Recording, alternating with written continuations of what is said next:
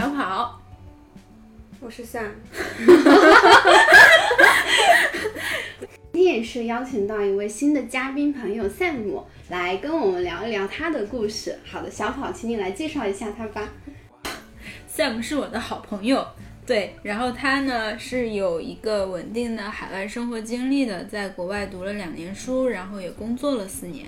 然后今年三月份回国，是直接到了上海。嗯，哎，最近这段时间就是往外跑的人很多，但很少就见润回来的。对，就是豆瓣上有个话题嘛，就是怎么润出去，然后还有专门的小组啊，讨论社区。对，然后选择在这个情况下 Sam 回来，我们觉得。聊一聊还蛮有 意思，对，是的，这一期我们也准备了蛮久的，然后特别想跟 Sam 来聊聊他这前前后后的心路历程，包括说他其实也回来了几个月了吧，就是不知道回来之后有没有发现跟自己预期中不太一样的事情。嗯，首先也是没想到落地之后马上就原地被封了。三个月，三个月啊，我是。差不多应该是三月二十七，浦东宣布封城的时候，我在天上飞，哦，然后就也飞机不能回去了嘛，我就只能落进来了。天落地落地了，开始入境集中隔离，集中隔离之后去小跑家接着隔离，隔离到了。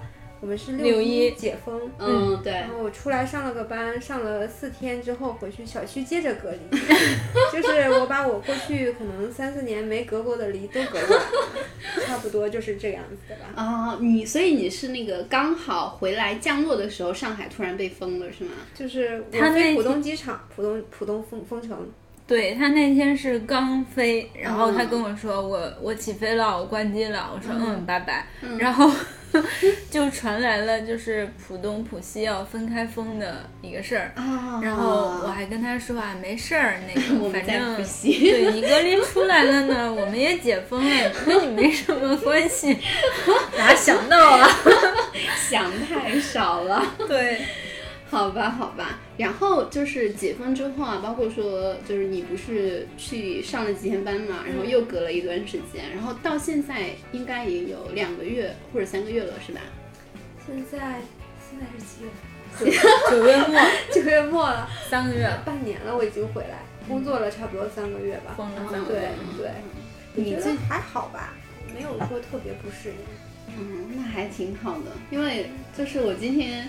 来看到你第一眼就完全没有那种，就是可能刚来，然后还有一些生疏感的那种距离，嗯嗯，可能我心理准备也做的差不多才回来。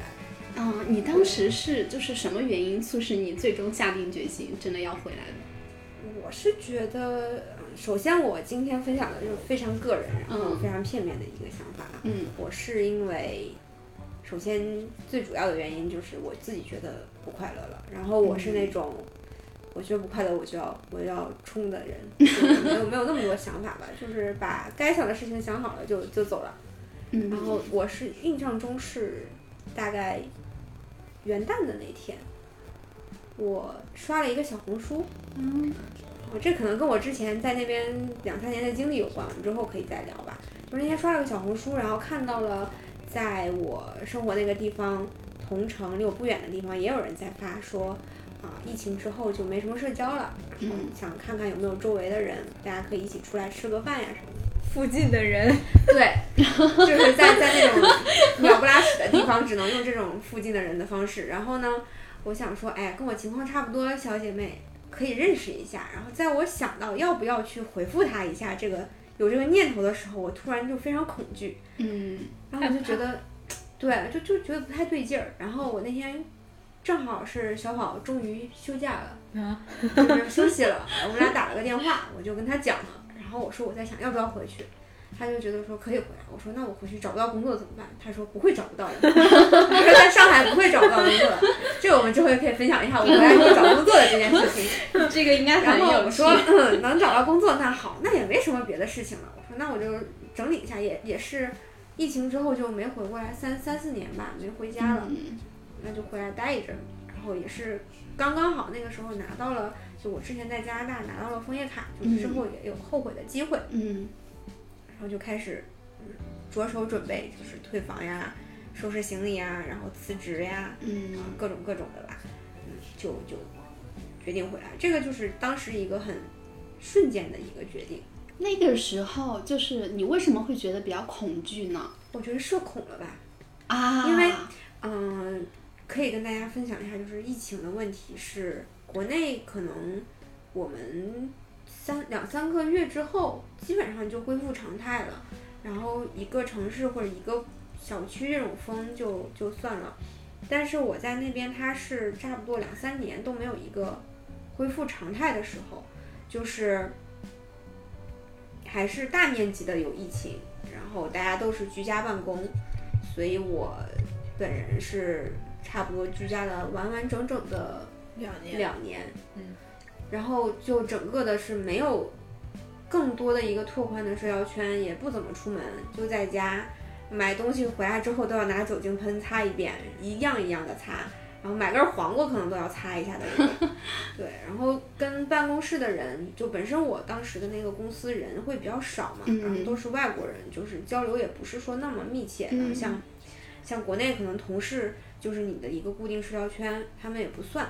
然后嗯，你在那个时候跟老外的拓拓展交流其实不是很容易。一个是我觉得，首先我自己本人觉得跟外国人的交流，呃，是是就很难到那种内心的层次的，嗯就是嗯他们保都是属于持着礼貌的距离。对对对，就是我一直觉得我们呃中国人和外国人的一个交友方式或者说交友的态度吧，中国人是逐渐升温的，就你对这个人会越来越热情，有可能啊，当然跟性格也有关系，但是外国人他是第一面见你的时候会特别热情，然后会慢慢降温的。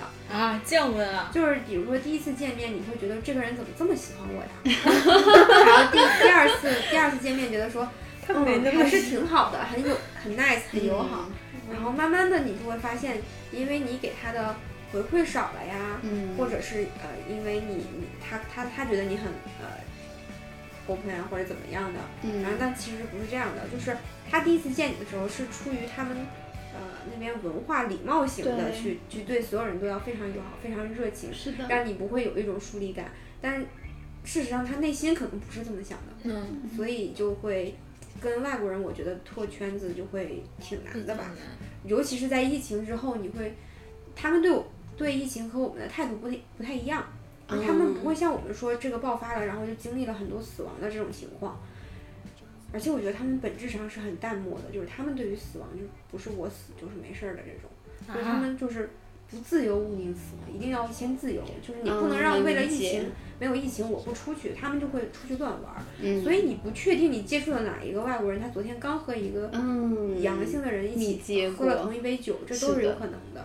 然后中国人的话，就很多在在疫情的时候就不在那边留下来了，然后就嗯选择回国了。所以我自己的一个社交圈子人也会慢慢的越来越少。然后因为疫情，你出去干嘛都不太方便，你跟人的社交也会，就是因为他有很长一段时间，什么饭店呀、娱乐场所都是不允许开的。对，那本来那个地方就是一个，就就说不好听点，鸟不拉屎的地方，就是村儿里边，然后在这些东西一关，你就就在家待着吧。我当时很长，差不多一年多的时间，我的娱乐活动就是周一到周五上班，然后晚上在家在家啊躺着把所有国内的综艺电视剧都追过了。就是我我这两年在家 综艺台人啊，就我我我这两年基本上国内的综艺它更新的那一瞬间，我就我就点开了，然后各种梗都知道，因为百科全书，你知道吗因为？有时差嘛，嗯，所以你们这边差不多是晚上更，我对那边一睁开眼睛我就可以把它点开了。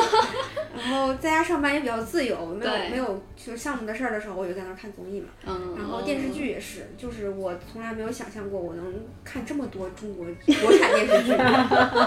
就以前我是我是看韩剧的嘛，对，出国前看外国电视剧，还有美剧，然后就感觉啊，国产剧都是什么东西？然后在那边整个人就是啊，国产剧我也看，只要更新我就看。这是向下兼容了，这是。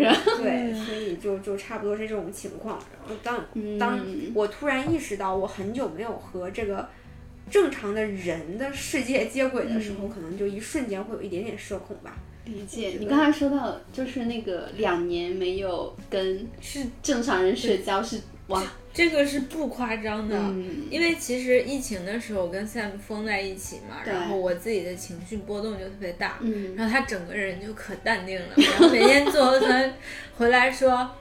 洗手了吗？喷酒精了吗？然后就是这种，你知道吗？就是严丝合缝的一套程序，嗯然后就是可能他锻炼出来了。哎，这个是真被我，常态化了。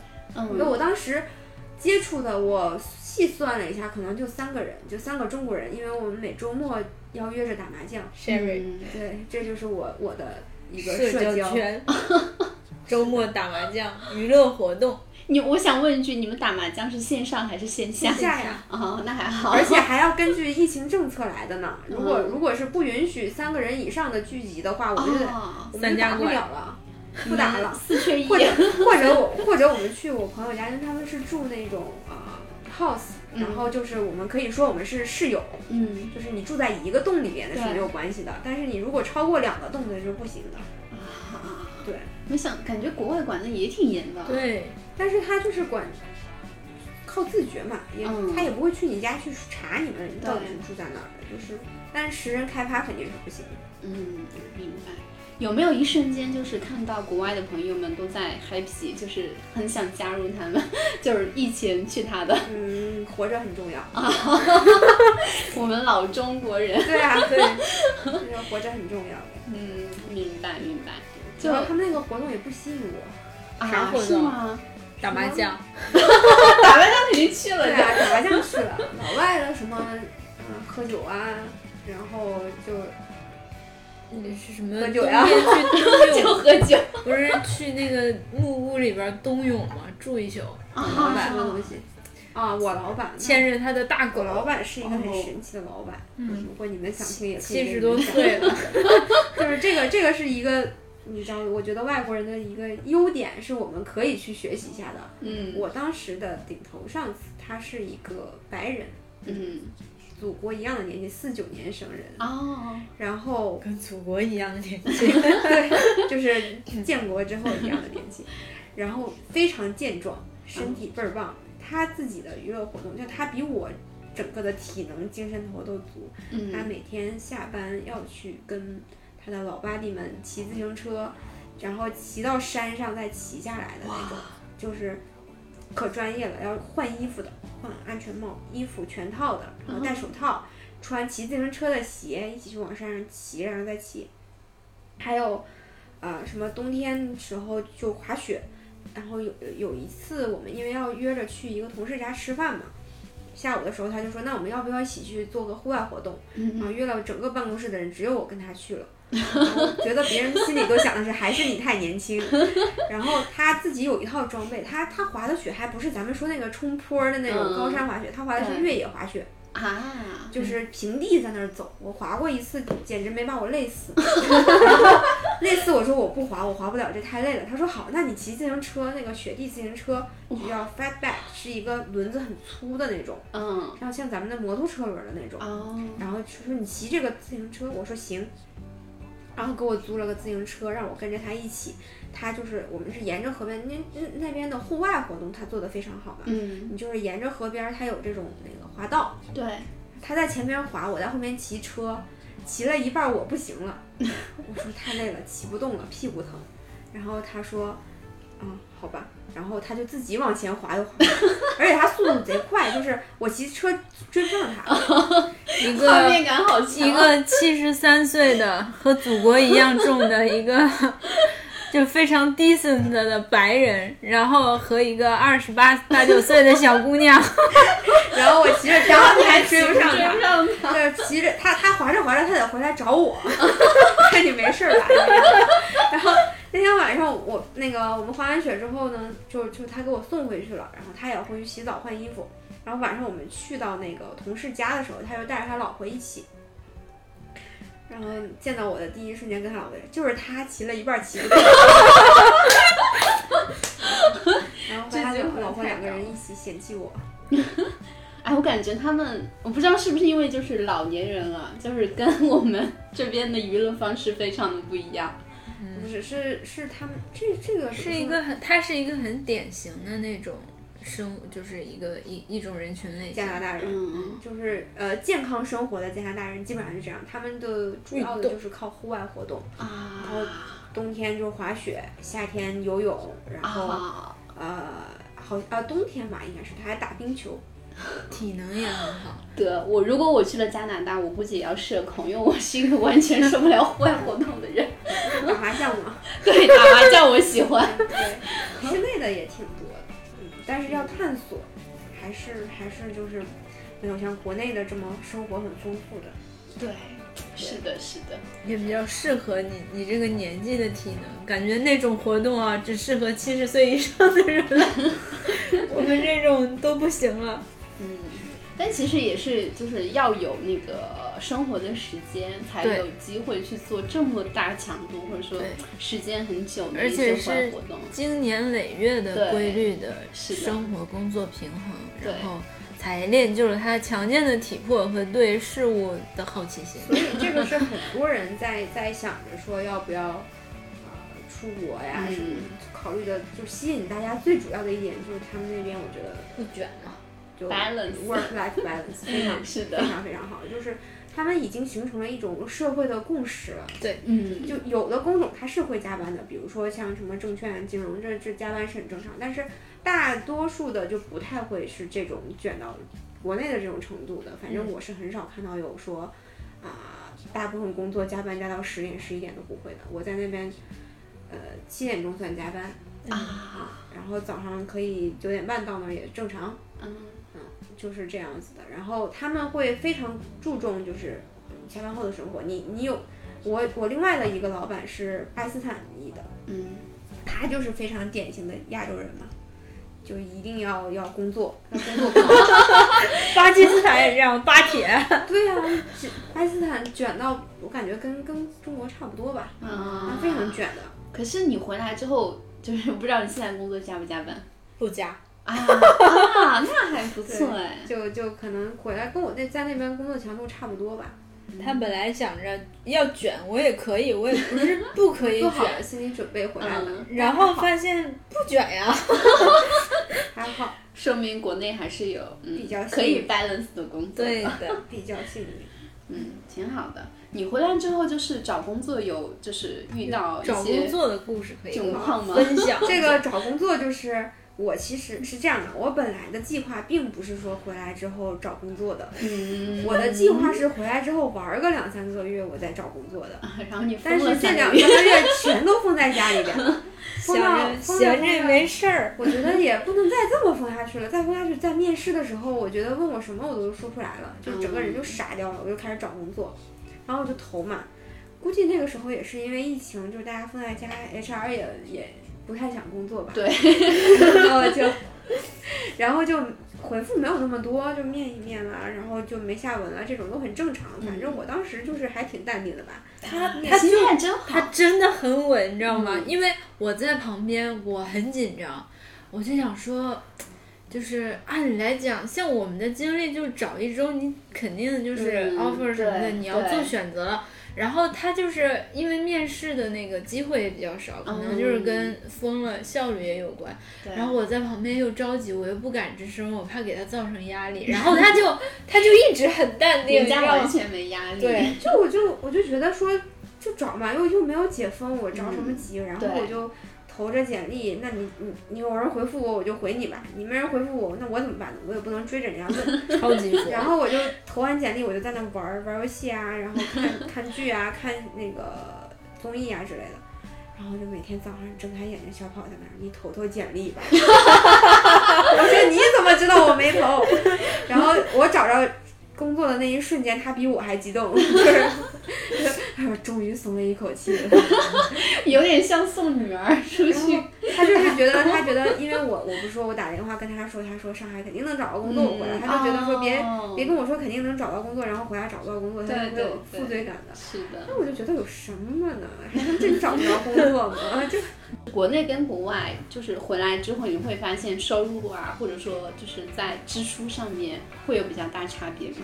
房租便宜了，我觉得也还好，因为我当时我觉得赚的稍微少一点吧，按汇率算，但也还好啦，没有差很多。嗯。然后开销的话，房租会低很多。嗯，就是我当时我以为哦，就是房租应该是占收入的一半的，啊，你当时在加拿大是就是这样子。哦，因为因为我当时是想住的离公司近一点，然后嗯住的好一点，嗯所以我找了一栋可能刚建成三年左右的房子，离我们公司走路十分钟，嗯嗯，所以它就是占我工资的一半。当唱，对，但是我住的非常快乐，然后我就嗯觉得说，嗯，值得这样的。但是我回来了，回来之后我也是以为这个标准，嗯后来发现呀，便宜好多呀。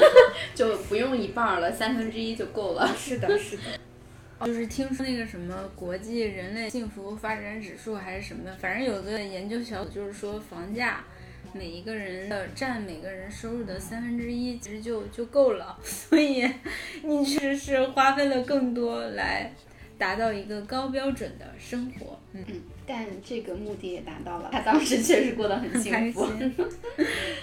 OK，好吧，就是你其实已经出去了，相当于五年嘛，然后你上学上了两年，然后工作了三年，正式工作三年，就是你当时应该是一七年一直就在国外了，然后二二年回来，这中间。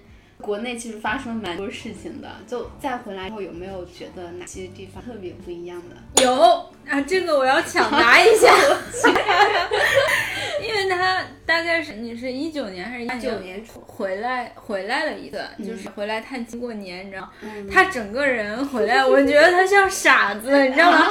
出来了之后，我说怎么样，反正就是聊天，我说那个膜拜是什么的，他说啥是膜拜？因为你记得一七年的时候，OF 对对刚开始对，嗯然后等就是其实他就是完全对这个这个事情就是不知道，然后回来的时候。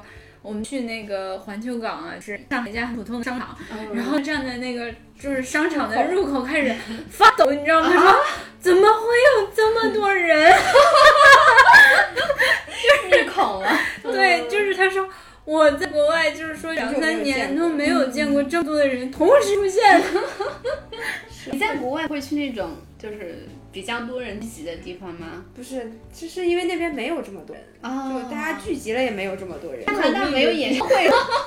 嗯，没有印象，就是那人可能我认识吧，他开了演唱会。我回来之后是 Justin Bieber 去、去嗯那个地方开了个演唱会，我回来之前就没有。整个是我回来之前见过人最多的一次，就是三月份，我起飞前大概十天，我去看了一场音乐剧。哦，那是我三四年以来见过最多人的一次，在在当地啊，嗯见过最多人次。我说天哪，竟然有这么多人，就差不多是这个概念。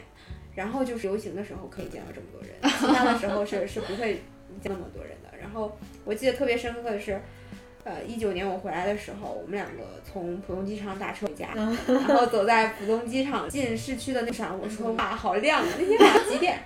九九九十点钟左右。我记得是傍晚，我记不太清了。灯火刚上的时候，反正就是开有有路灯，我说好亮，好路灯，因为在那边是没有路灯的，就是啊高高架路上的路灯感动了 Sam，觉得他灯火通明的大城市啊。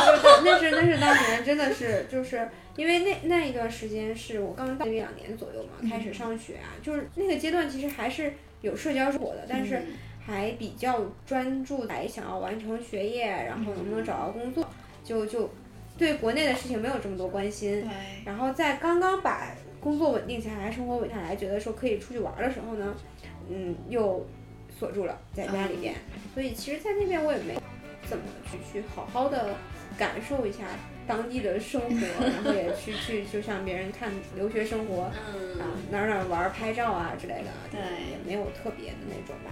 但是这次回来，其实跟上一次还差别比较大。这次就是因为了解了太多国内的事情，回来之后没有什么落差感。嗯，那还挺好的，预期就是降的足够低了。对，好吧，就我特别想问一下哈，就你回来之后做的第一件，就是自己主动去做的事情是什么？自己主动去做的事情，嗯，就是你可能来之前就打算着我回国之后一定要干嘛干嘛看音乐剧看，音乐剧，啊，第一件事就是这个吗？因为我回国的理由简直撒丫子一样，你知道吗？就一解封就是哇，然后就冲出去了，进了剧院。天天不回家，就是就是我回回国可能最一瞬间的理由是我觉得不开心，然后社恐啊什么的，但是外部因素其实。嗯，呃，时不时的会跳出来的有有很多的，比如说这种社交生活呀，嗯然后娱乐生活呀，就那边很无聊嘛，嗯然后。除了打麻将就是老虎机，然后就朋友们啊，见见亲戚呀，嗯还有就各种吧，包括我的追星什。对然后，然后就剧院，因为嗯，就其实按理说国外那边音乐剧的环境应该好嘛，嗯很多剧，然后非常棒，然后百老汇什么的。嗯但是因为疫情之后，就剧院也封了。对，就是我回来之前，我记得特别清楚，是我最开始买了一张《汉密尔顿》，嗯然后因为疫情呃推迟了，看不了了。然后临回来之前，我说要看一场的时候，终于买到了那个猫，嗯所以才在回来之前看到。然后回国之后，我当时也问问过那个小跑，我说回国能看剧吗？他说可以。结果回来看的全是中文音乐剧，对，因为很多人也不来了。是的音译就印制剧嘛，就你跟我讲粉知道丝来信啊，然后我就我就最近就是 是回归正常工作节奏之后，我就基本上经常去看，一个月大概得看到六七场，啊，那是很多的更多吧。上周你这样子看五天他看了三天，五个工作日看了三天。我说你不累吗？他觉得质量会参差不齐。是非常服气。然后，因为我上周五天看了三场，有一场是同一部剧不同的卡司，嗯，然后我就深切的体会到了换图换剧是这样的。对，是的。就是同样一部，第一次看的时候给我感动哭了，第二次看的时候我睡着了，然后下半场给我气醒了，因为我睡着的时候有一个人破音把我吓醒了。我会遇到这样子的，就的我记得有一次是看呃阿加莎，她有也是一部译剧，然后国内的卡斯嘛，哇，有一个主演演技差到我真的受不了他，想扔拖鞋，然后我刚好还在比较前排的，然后就就睡也睡不着，因为那个声音真的非常响，然后就被逼着，然后在中间起来的位置看完他场面，然后看完之后回去豆瓣打一星。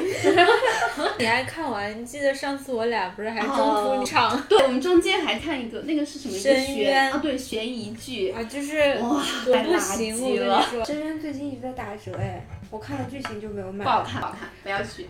对那部剧简直就是他，你当时不是说形式大于内容，说什么一镜到底，又又就是反正很多噱头吧。但是你关注你就看一堆摄影师在那个空间里面跑来跑去的，我想，然后我看着摄影师拍出来的大屏幕，我想为什么不去看电影？不回家看，是的，而且主要是也不好看，那个剧情什么鬼？对，而且我俩一拍即合，说能走吗？我也想 走了。你知道为什么深渊的时候我走了，然后那个加莎的我没走吗？因为阿加莎她是那种一排一排的，啊，就是我我坐在中 间，我根本不好意思去。国王位、皇帝位，皇帝位。对啊，然后我们做深夜的时候，我们是靠边，然后就丢了。好吧，但是你要是喜欢看音乐剧的话，我觉得上海是就是正确的选择，首选是的，嗯，这个是绝对正确的。玩乐首选。嗯，就是大家为了玩的。我当时也想的是，我趁着还是二字开头的时候，赶紧来玩吧。对，嗯，是，其实不管啥时候，你就算三字开头、该玩四字开头，你回来还是能玩。嗯对啊，就是你知道，在大，就是在国外可以，但是在国内对于年纪会特别在意。就是我要是说我是一个三十八岁的单身女性，我玩儿来了，我的天，那我觉得我会上热搜的，就是。那那不至于。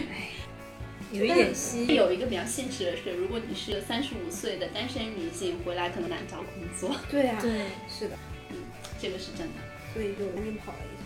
嗯好吧，你你回来之后有，就是受到一些比较奇怪的眼光吗？就是想着为什么这个年纪，或者说这个时间点回来这种的没，有吧？没有吗？因为我不所以二字开头的优势就在这里。嗯，那还。就是大家会有疑问说你为什么要回来，但是他会有什么奇怪的眼光，可能因为我这个人也是，嗯，不太不在乎那种。然后要是用奇怪的眼光看我，那我就不看你的，所以就就也没太注意过。挺好的，挺好的。我还特别好奇一点是，你刚说你最就是见到人多的时候，除了你去看猫，还有就是游行，对，到底是一个什么故事？就是，嗯，这个可能属于一种叫什么国外特色。嗯，游行这种事情，好像这辈子在国内是更看见的了。对，然后在那边呢是你会频繁的看到，就基本上和就看音乐剧差不多可以达成一个频率吧，大大小小的就经常会有游行。他们那边游行呢，大家就习以为常，就是一个日常操作啊，是你通过任何组织，嗯然后向市政或者是呃什么地方，就是类似于警局的这种申请，嗯啊，只要是批准，就算合法游行。然后要报告你这个游行的目的是什么，你的口号是什么，你要达成什么，然后你的人数大概是要召集多少人，走的路线是什么，然后就可以开始游行了。嗯，所以你会尤尤其是在我们我住我住在那个离国会山差不多就五六条街，不是很远，所以都在基本上就那游行。是下班也可能碰到他，周末也可能碰到他们。我记得最严重、最严重的一次，就是我回来前大概两两个月左右吧，国内后来隔了很久也也收到了这个新闻，然后因为它是卡车游行。它游行的点就是当时有个政策，加病的卡车司机他必须接种两针疫苗，哦然后要戴口罩。但是对于那边那种怎么说呢，一种奇怪文化教育养成的，他们就是 戴口罩就是对他们自由的限制。嗯，就是有的时候我会觉得他们那种自由观和我们这种传统意义上的还不太一样。他们的自由观，我觉得还是建立在相对来说比较自私基础之上的，就是我的自由是是无敌的，就是。我不会管别人的自由我手别人身侵犯别人自由我不 care，这样，那我是要自由的。就是我得了病我也要出去，就算我传染别人，让别人生病或者怎么怎么样的，那也不行，我必须出去，就是有这种观念。这个的确跟国内很不一样。其实像东亚圈儿，大家聊自由，基本还是一个有限制的自由，才是真正的有这么一个前提就是。在那边基本上我连犬的人他都会完全被限制自由的，啊全是靠自觉。除非是那种一定要进 ICU 了，那他动不了了，他肯嗯定会被限制。其他的没有听说过。然后当时那游行就是卡车游行是全国的卡车从各个地方开到了华，嗯，我在渥太华，然后在国会山附近的大概五六条就是中心烫的这边，嗯，他们把所有的路堵着。然后他们来的路上就时时会有播报新闻播报让卡大军在靠近的这种。的，呃，然后他们来的像僵尸围城 打，游戏对，然后在在那边，他就是一个很奇怪，就是嗯，他来的第一天就把主干道给堵死。啊，他们他们卡车不是像我们这种意义上的卡车哦，是比我们这大好几个 size 的那种，就是他只开一个卡车头就能把一条路堵住的那种大卡车。嗯，都是都是美加边境运那些东西的，就是车运运那个就是日常日用品的这种嗯大车。嗯然后第一天报道就是说，因为他们把路堵住，是死了一个还是两个人，抢救不及时，啊因为救护车没办法去，啊，对，是交被阻断，所以就就没办法救他们，然后说到医院就不行了。就这样子，他们也闹了很久，而且他们拿巨多的那种呃捐款，嗯，就是他们几千万多少还是多少的那种的。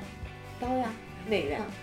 后来他们说，好像就是因为啊、呃政府查说资金来源不明确，因为他是那个匿名的捐款，嗯然后不明确，就就把这个捐款扣了。嗯起诉的那个慈善机构就说你为什么这这个是属于非法的，对怎么样的？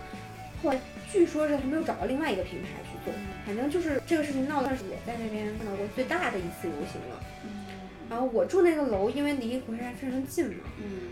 我有一天从早上大概七点开始听那种鸣笛，就是那种大卡车的鸣笛声是特别特别大的，嗯。而尤其是那种几十辆或几百辆一起一起鸣的时候，我简直就崩溃了。然后我听了一整天到晚上十点多天啊啊，工作日的给我打电话说你能听到吗？我就在我房子里，然后我窗户都是紧闭的，哦然后就就听那个，哇，这个也太没有人告他了。而且管不了呀。而且最最让我们觉得难以理解的就是，他当时跟我说的是，他们为了游行是说我不戴口罩。嗯，啊，就是政府已经出了说什么你可以不戴，但是他们就是说一定要让政取消戴口罩的这个嗯政倡议府的还是什么？政府的规定其实是你进楼就是去超市之类的要戴，然后在公共的公那种开放场所是可以不戴的。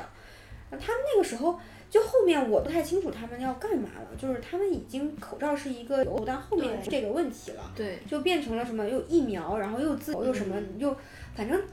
就是你知道，就是流行到最后，不知道他在为了什么而流行的。一个半月吧，持续了好久。反正至少得两个往上。然后我当时周末的时候就完全睡不了觉，然后就是。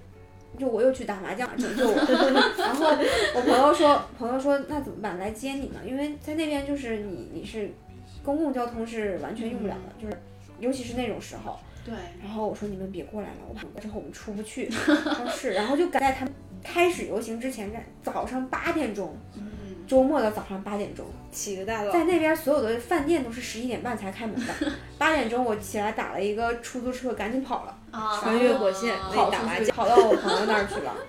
然后晚上他们是十一点半送我回家，还零零星星能看到车呢，嗯就是那种程度。然后大概过了一周多，快两周的时候，国内才报道了这件事情。嗯然后因为我怕家里人担心嘛，就没有说过这事儿。嗯，大概两周的时候，我我爸问我说：“哎，听说你们那游行了？”我说：“嗯，都快走了。”国内国内消息有点滞后。我说没事儿。然后我跟我爸说：“我说哎，挺好，不然在国内什么时候能看见这个场景？对我记得我在国内的新闻看到的是加拿大的那个警车骑着那个三蹦子，然后拉了一排，然后在那儿就是跟那个游行的对峙。那你可能还没有看到他们还骑马，后面是 骑马，警察骑马。皇家骑警啊，警察的名字，哦，真的有骑马的。这是。跟那个英国就是英制有关吧？对啊，嗯，皇家骑警。那个时候你会觉得不安全吗？还好吧，已经待了五年，心态平淡了。没有，但是他当时给我打电话的时候，我半夜吓够呛。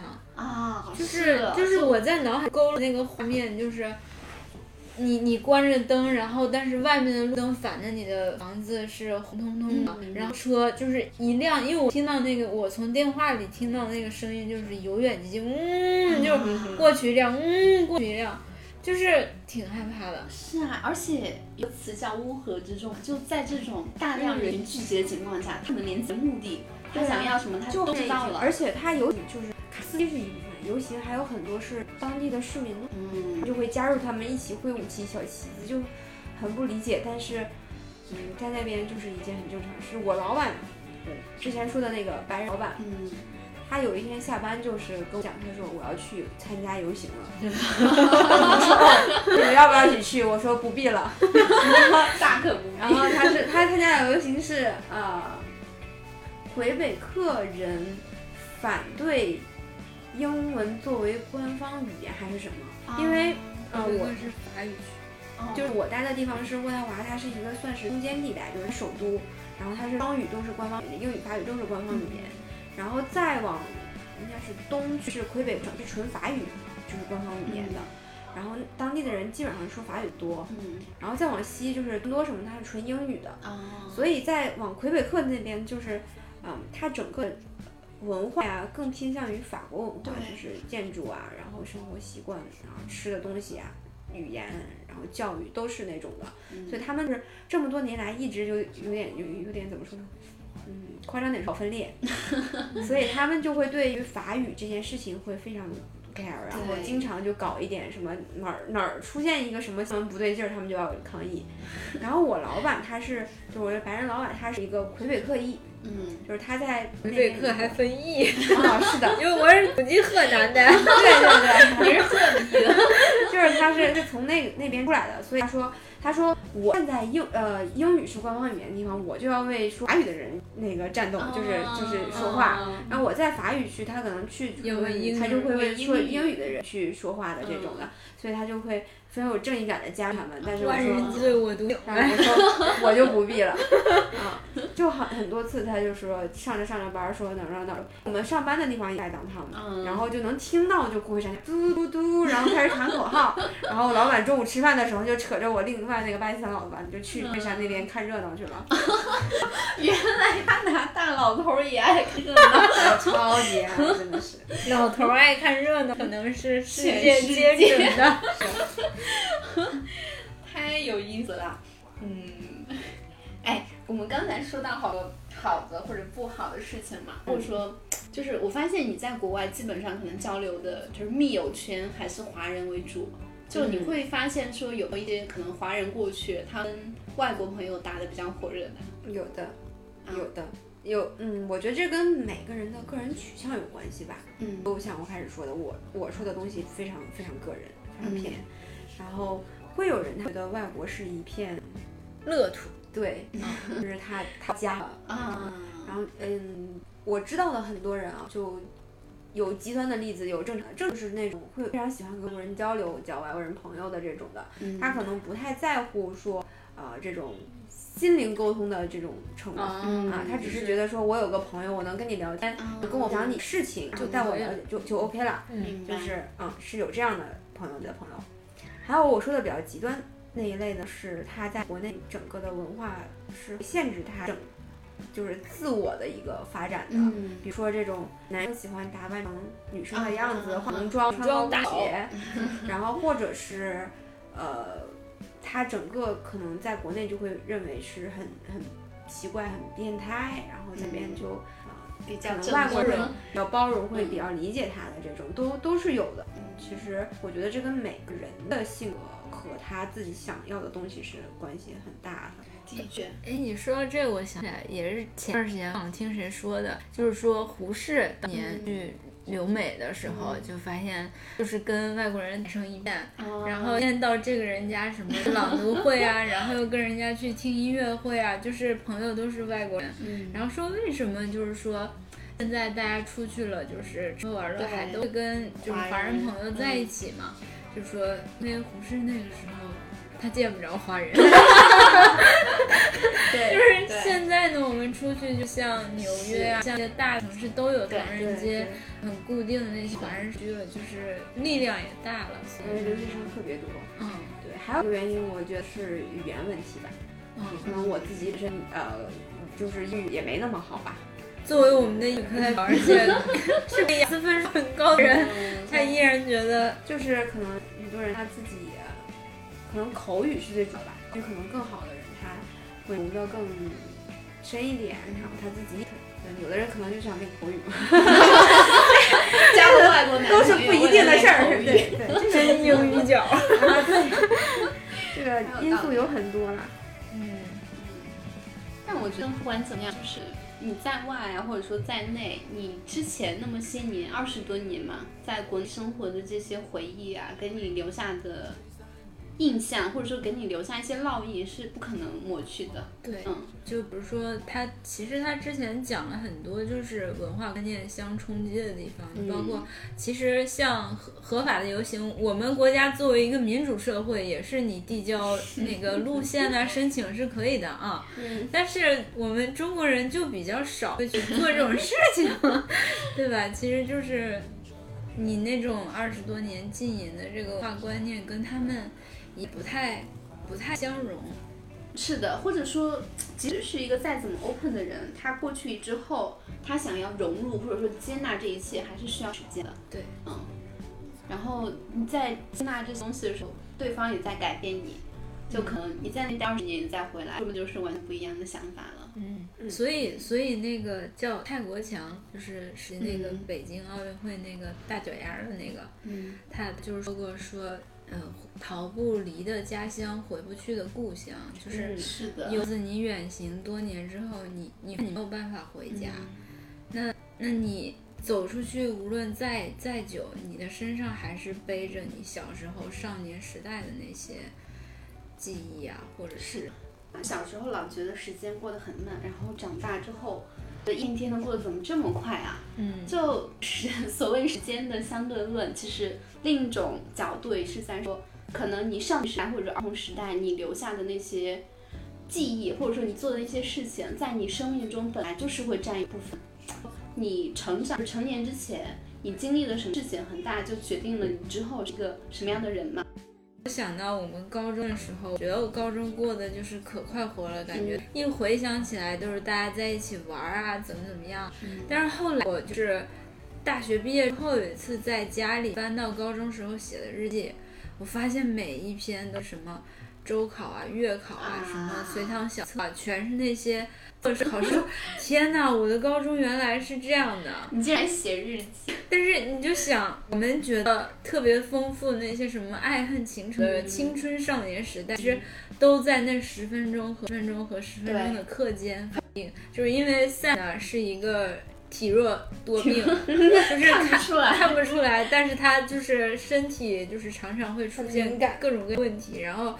以前我们读高中的时候，经常就晚自习不再去医院了。然后大学的时候也是天天往医院跑的那种。然后在加拿大的生活治好他的医院眷恋症。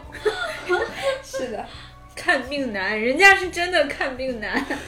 就是哦，这就是很多人说什么国外的医疗体系健全，什么医疗又又怎么厉害又怎么样的那种的。我就想说你去看吧，你看你看不看得上？我真的我我从高中不对，从小应该说，嗯，就是我对医院连恐惧都没有，就跟回家了一样，串个门儿去那种的。然后大学是上上大学的时候，嗯，怎么看病这件事情摸得透透的，嗯。然后到了到了加拿大，就啊，整个人就是。被治愈，双引号的治愈。就我记得是第一次看病是什么，我现在记不出来了。想想啊，不重要。你讲一下你看病多么的困难，是腿还是什么？还是你跟我别人说腿摔折了，还是出车祸了？反正就在那边听说，因为我自己没做急诊啊，我都靠着意志力活下来了。哇！然后就是。进急诊的，据说是只要看你不是快死了，你就等吧，等个三四个小时，等一宿都是正常的事儿。嗯，然后看病是要预约的，然后你约的医生呢，可能这个月都没有办法见你，所以什么感冒啊、拉肚子啊这种就不要去看了，因为你等你见到你自己的医生的时候，你早都活蹦乱跳好几个月了 就好了。嗯，然后我记得之前我是呃，因为那个那个好像是。月经不调痛经之类的吧，病说我要我要得约专科的医生，我自己的那个家庭医生看不了，他必须得看专科医生。我以为多大个病，然后我说好吧，约吧。半了，我都回来了，都别上了，我就感觉我没有毛病了。然后就整个我我已经长了，然后医生也没约上，就就就是这种。然后有个朋友特别搞笑，他。刷牙的时候把下巴刷掉了啊，就是脱臼了。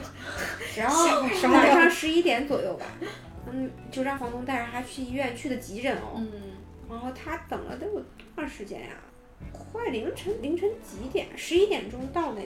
看了个医生，医生说等一会儿再来看他。然后等到两三点钟可能才看上医生。然后呢，那时候他的下巴已经僵了，就是在咱们这边就是一随手一推的事情，然后在那边等到了几点呀？然后医生推他的时候一碰他已经开始痛了，就是太久了嘛，没办法给他打麻药，还有就是那种呃吊瓶的麻药，嗯，吊水的，然后吊了麻药之后他就说他开始吐，啊，然后吐就是那个。那个属于就是就是在在那边就是轻易不用药，用药就是下很量的这种啊，要病除一定要除，就是，所以他那个药估计估计剂量挺大的吧。然后他说打上针之后开始吐，然后吐着吐着吐着之后，估计肌肉松弛了，就自己回去了，也没有医生，但是就给他打的就是一直想吐，然后就整个肠胃估计就被刺激到了。然后第二天就是早上可能八点多给我们发一张照片儿。然后给我看，我看照片的第一眼，我不知道怎么回事，我我以为我给我吓的，就是单给他弄了一个房间，一个病床，然后给他调躺那个地方，鼻子上面插着管儿，手上吊着吊瓶。我说我给你怎么了？他说下巴脱臼。我说那为什么给你搞个管儿，鼻子上插个管儿，然后拿个吊瓶，就是大吊瓶是打那个打麻药的什么的。我天，就巨夸张。然后就一个下巴脱臼的事儿弄了一宿。其实其实这也是一个关键的问题，因为国外它是什么医疗分级嘛，对，就是小病家庭医生先看，然后一层一层往上。他们所希望的就是说，你不要来看医生，这样我的整个医疗的一个服务水平就是给最需要的人。但是其实造成的结果就是长期以来，就他们医生的福利待遇又很好嘛，就变成了这种真的很需要的人也特别凄惨。啊。对吧？你就是那种急诊的，你也要在外面等着。这这在国内怎么想象呢？不可能的，就习惯了也就好了。我们我们的公立医生多难啊，然后还要被骂，还能累。其实国外的公立医生挺忙的，就是刚才只是一面嘛。就我之前看那个《疼痛男人》，就是聊呃英国的公立医院的急诊科的故事。嗯，哇，他们真的就是很忙、很累、很惨。然后同时，另外呢，又有私立医院那种。很高兴，很清闲，就是工作就吸引他们。就是你在这种情况下，很多人对对啊，就轻易的倒向了右边嘛。他们主要的原因还是一个，就是医疗资源短缺。就是他技术在那里，但是他的人员有限，对，配备点。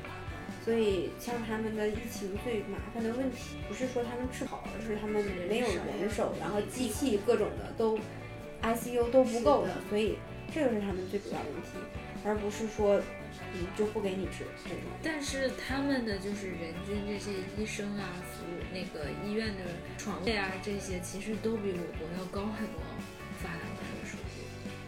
你说的是人均？人均，嗯，就因为我我我国的这个人口基数太大了，像我们在这种超一线的城市，它的公共服务的供给是标准是很高，但你如果深入到就是农村腹地的话。其实你想那么大的一个县，可能大家，对吧？那他这个算的时候，肯定是要把下沉都算上。你要只算这种超县，比如说北上广，你和国外的发达国家比，那肯定中国 OK。对对对，就是不是一个量级，没办法比。然后在那边就是，我我记得有一次是看病，我我就是肚子这边痛，我不知道什么地方，然后检查，检查了半天，他就是也没给你做什么 CT，什么都做，啊也没做胃镜，那个血，说我幽门。螺旋杆菌，然后指标也没告诉我，就，但是我不是说这边轻药，药就下狠药，然后给我用了一个四联的那种杀菌，然后我我数了一遍，一天要吃十三次药，啊，就整个把我人吃崩溃了，然后就知道最后我的肠彻底紊乱，就是菌是杀的，我也快死了，那一段时间可能瘦了十几斤，然后。后来我去跟人家聊，他们就中国的医生，可能他如果看你的指标低，他他给你用这种非常非常就是组合式杀菌方式，就是要先观察嘛。然后他就给我杀杀到最后，就是用药结束后，我的肠胃都紊乱了大概一两年啊，就是我一直吃益生菌去调整，就经常就吃坏的东西开始呃连续的拉肚子，拉完肚子之后便秘，就是反复反复，就是整个紊乱了肠肠道的菌群啊，然后整个肠功能。然后就从那个之后我就知道了，但是告诉你不要轻易吃药，就不要轻易吃药。然后我就把什么停掉了。太惨了这个故事。对啊，所以人家就是下班了要户外运动，强身健体，是好有道理哦。健康生活。就后面好多的小问题，我就自己躺在床上等它过去了。嗯，太强了。是被迫治愈。你喜欢看音乐演出吗？音乐演出，你指哪种？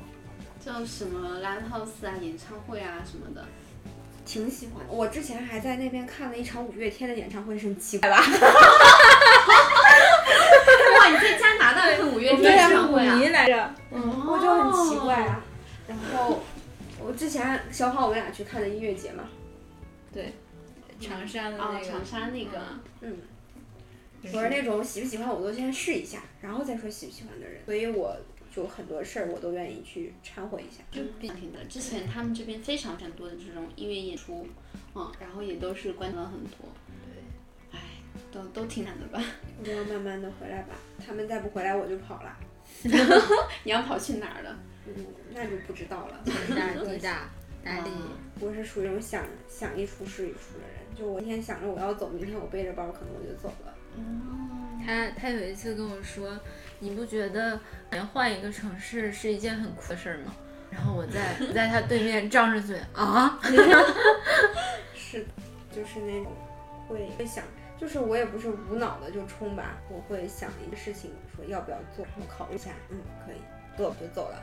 就我的我的犹豫期可能不会很长，一两天差不多。哇，那也太快了。因为我我是那种，就是你现在跟我说咱们走呀，可以走呀，拎着包我就走了那种。我真说走就走。我跟他讲，我在我在在有一天晚上跟我朋友，我们本来想去一个 夜店的，嗯然后然后误入了一个奇怪的地方，就是在那边是分分类似于分片区，嗯这一片儿都是黑人，这一片儿都是拉拉美人，这片儿是白人，这一片儿是亚裔。嗯们那天去的那个就是就是嗯夜店呢，它应该是那种黑人区的比较多的，我们不知道，随便 Google 一下就去。我们去的比较早，可能九点半不到十点，人家没开始呢。然后我们进去发现太奇怪了，卡座一圈儿那种，就是小，就是大没有人坐，一圈放两张三张小桌，嗯中间是一个舞池，哦零零星星周围站了几个黑人，嗯我们觉得太奇怪了，走吧，我们就 走。哎，这个也很有意思，就不同的夜店不同的那种风格不一样。对，就每个种族，就每没有哪个种族，就黑人他们玩的大家不太一样，啊，就嗯只是黑他人，们可能就是会会更那个的，就是我更热情一点，然后嗯场子热烈乱一点，不需要装装修的很豪华，就是啊，进去跳舞就行了。跳跳舞 喝酒就够了，就这种感觉。当然，可能我也是我我的我的想法啊。然后我们就出来了，出来之后十多一点，嗯我觉得太无聊了。然后我说我饿了，然后我朋友说那吃肉去吗？就是我说吃呀，那熏肉在省，吃吃啊肉在蒙蒙特利尔，我在渥太华。然哇，后晚上十点半左右吧，我们就说走吧，吃去吧，走吧然后就直接开着车去了。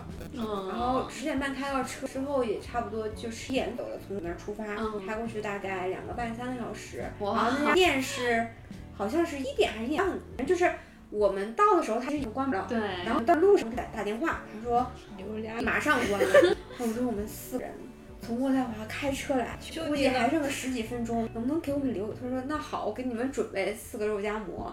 然后人家就真的等着我们到了才关的门。然后我们嗯，到了拿着拿着那个馍拿着那个馍，就是他他的那个熏肉三明治就跟肉夹馍似的。然后我另外那个两个朋友已经不行了，就是太晚了也吃不下，咬了口就真的恶心了，吃不了了。然后我那朋友俩全吃了，就大晚上的。我还说这么晚过来了，干嘛呢？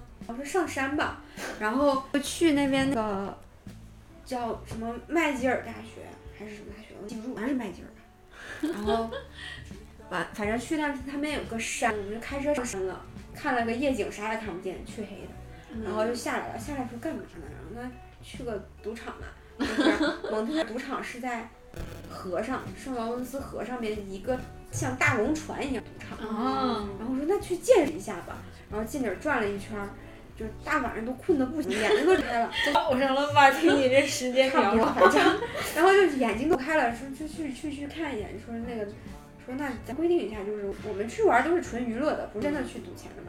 我说那兜里揣了二十刀，输光了就走吧。嗯好，啊去了，没输光了，我说困得不行玩了，然后出来的时候就就回渥太华了，就就就一晚上也没第二天也没说留那玩一玩，就又开回去了。啊。然后早上大概六七点到家的，嗯，睡家回家接着睡觉，然后就是真的是说说走就直接拎着包走了。在国内至少你想吃肉夹的时候可以点外卖。对，那边没有没有，那边是没得外卖，而且就连锁店对吧？大省我们也有服务供应。所以所以那边就是什么都没有，就很村儿。那边到十一点之后是点不到外卖的，啊，下班了。周末不是那个大家也下班吗？连那种就是全民都有的 Team Hortons 啊可能都不存在，那么晚开门就那种。那你厨艺有没有就是变强？有啊，就是什么都敢，反正。就反正他他炖肉很好吃哎，就炖那种大肉。因为因为逼的，我出我出国之前米饭都不会蒸，然后我记得当时在家里怕我饿死吧，也啊说说练一练炒个西红柿炒鸡蛋，蒸个大米饭，还蛋炒饭，然后有一次我说自己家里没人，我试着炒炒饭吧。嗯，啊，先锅点着了。没没有没有没有没有，先先炒米饭后打鸡蛋，好像是。我也干过这事儿。然后整个饭就粘在锅上面，粘了半碗。是我妈回去开始我说你吃饭了，你吃了呀？她说你这饭得粘了半碗，你吃啥？吃鸡蛋。就是当时我，然后现在去那以后什么都敢做了，因为逼的办法。还挺好玩的。哎，还还有一个事儿，我想想跟你们吐槽一下，就是在几年前我忘了，反正。现在没跟我说是什么？我想涨工资，我老板说给我涨工资，然后兴冲冲的说，就是涨工资的事儿前后大概得有个把个月，然后说，哎，我终于涨工资了，说给我涨可多了，然后不是给你涨了五百刀，然后拿四百多的税，然后就是涨了之后扣完税，工资反而变少了啊！而且有一次我们公司的那个财务算错了，最后年底补税还补去了，对，就跟没涨一样。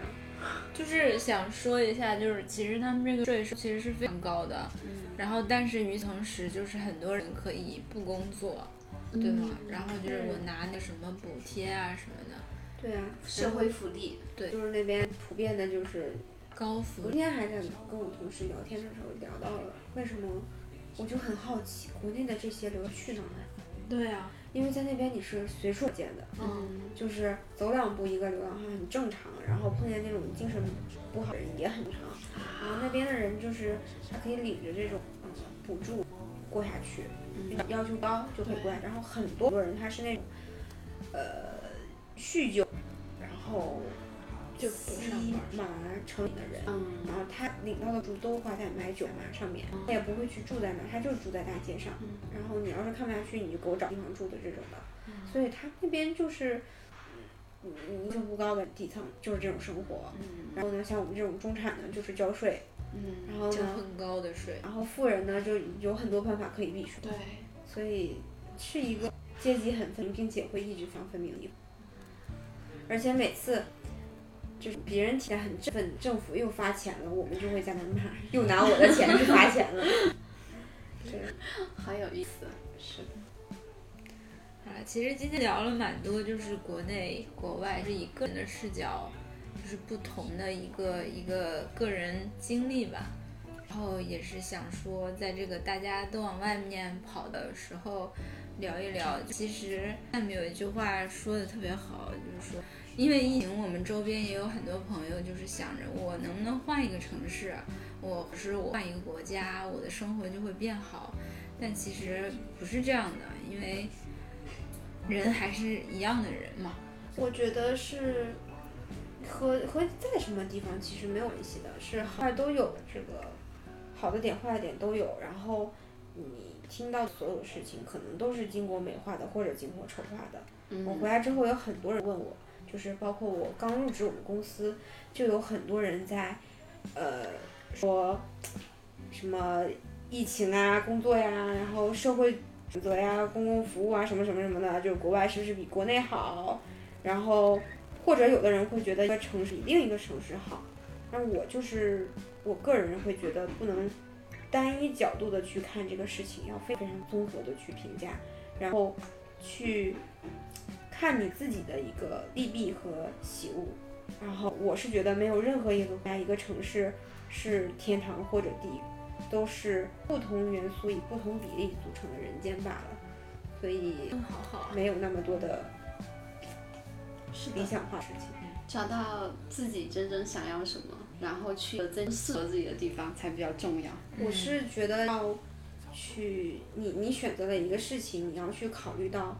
之后可能遇见的所有不幸，然后有勇气去接受之后接受的所有不，那你就充满。是的，丧丧的语气说了很振奋的话呢。我们好像每到结尾都特别的正能量。嗯，那我们今天就到这里。今天也会给大家送来一首很好听的歌，来自陈静飞的《人间指南》。好谢谢大家下次再见。再见拜拜。是人们都说人生像烟花般灿烂抓紧快活别去琢磨多自然。啊朋友们总叫我别太纠结太敏感越是敏感越是难怎么办？时间是海欲望是船。才是我彼岸。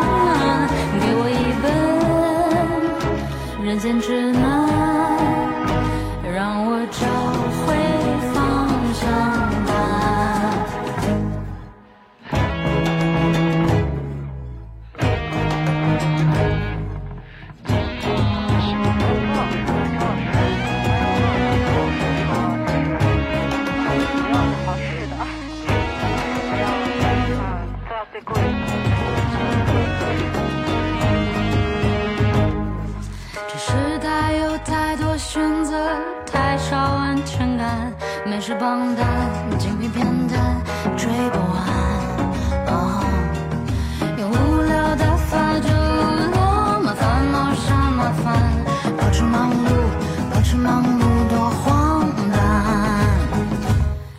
是海欲望是船哪里才是